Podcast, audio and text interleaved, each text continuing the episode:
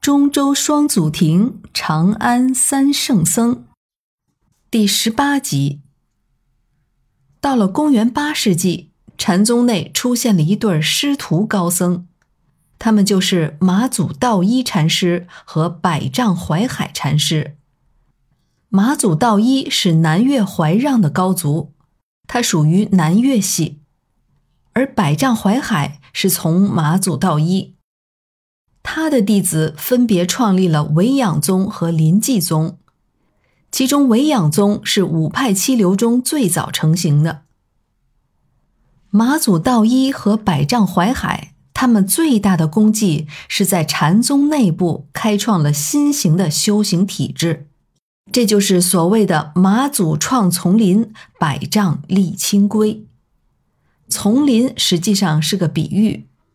丛林的意思就是树长在一起，这里就是说，所有的出家人僧众要聚合在一起，共同生活和修行。如果依照在印度佛教的戒律，和尚是不劳作的，以化缘为生，因此大多是个人云游；而马祖道一禅师则力促僧人集中生活、共同修行的体制。那么多人居住在一起，必然得有方圆，得有规矩。百丈怀海禅师就是那个规矩法度的制定者。他对于寺院僧团的组织形式、执事职责，乃至佛事仪轨等等，都有很详细的、系统的规定，并且都是极其合理的。此外，禅宗还开创了农禅的体制。寺院和农田结合在一起，寺院有自己的土地，也负责去耕种。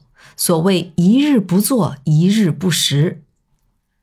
马祖道一禅师和百丈怀海禅师这一对师徒高僧，构建了一套完全具有中国特色的寺院体系。这对汉传佛教的影响是革命性的，某种程度上已经超越了佛教本身的影响。这就促使禅宗远远地将其他的教派甩在了身后，甚至成了汉传佛教的代言人。在藏传佛教，格鲁派的成功是建立在严密的教育体系上，使得他能源源不断地涌现受过精良教育的僧人。这在当时鱼龙混杂的藏地佛教圈子里成了清流。而汉地禅宗的成功。一方面是用见性成佛的理论，极大的消除了佛教高深理论和一众信徒中间的隔阂，降低了接触佛法的门槛儿；而另一方面是让寺院和僧团具备了独立生存能力和不断提升的途径，可以持续的发挥引领信众的能力，从而更加专注和专业，实现了僧俗共赏的局面。让我们看看中国现代历史学家钱穆先生对禅宗是如何评价的。他说：“自佛教传入中国到唐代已历四百多年，在此四百多年中，求法翻经，派别分歧，积存多了，须有如慧能其人者出来完成一番极大的消的工作。”他主张不立文字，以心印心，直截了当的当下直指。这一号召令人见性成佛，把过去学佛人对于文字书本那一重担子全部放下。如此的简易方法，使此下全体佛教徒几乎全向禅宗一门，整个社会几乎全接收了禅宗的思想方法和求学途径。把过去吃的太多太腻的全消化了，也可说从慧能以下，乃能将外来佛教融入于中国文化中，而正式成为中国的佛教；也可说慧能以前四百多年间的佛教犯了十病，经慧能把它根治了。我们接着说禅宗的发展。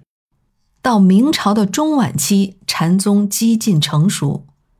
在明朝中叶，净土宗又有兴起，这时候，禅宗已经足够强大到融合净土宗，实现禅净合一。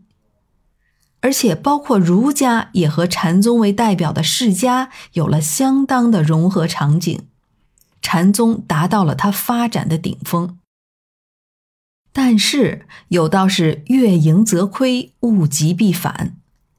禅宗的兴盛，使得僧人和信众就逐渐沉醉于念佛和坐禅，禅宗本身的创新力逐渐下降，禅宗也就一路进入到了衰退期了。一直到了清朝初年，他才有了中兴的迹象。当时的创导者就是著名的星云大师，他也是近代禅宗的中兴之祖。今天禅宗已经走向了世界，只可惜禅宗走向世界的推手并不是中国，而是日本。禅宗的“禅”在国际上被翻译成 Zen，这实际上是日语的音译。日本的禅宗是从南宋时期传入的，是以禅宗之下的临济宗为主。八百多年来，它对日本文化产生了巨大的影响。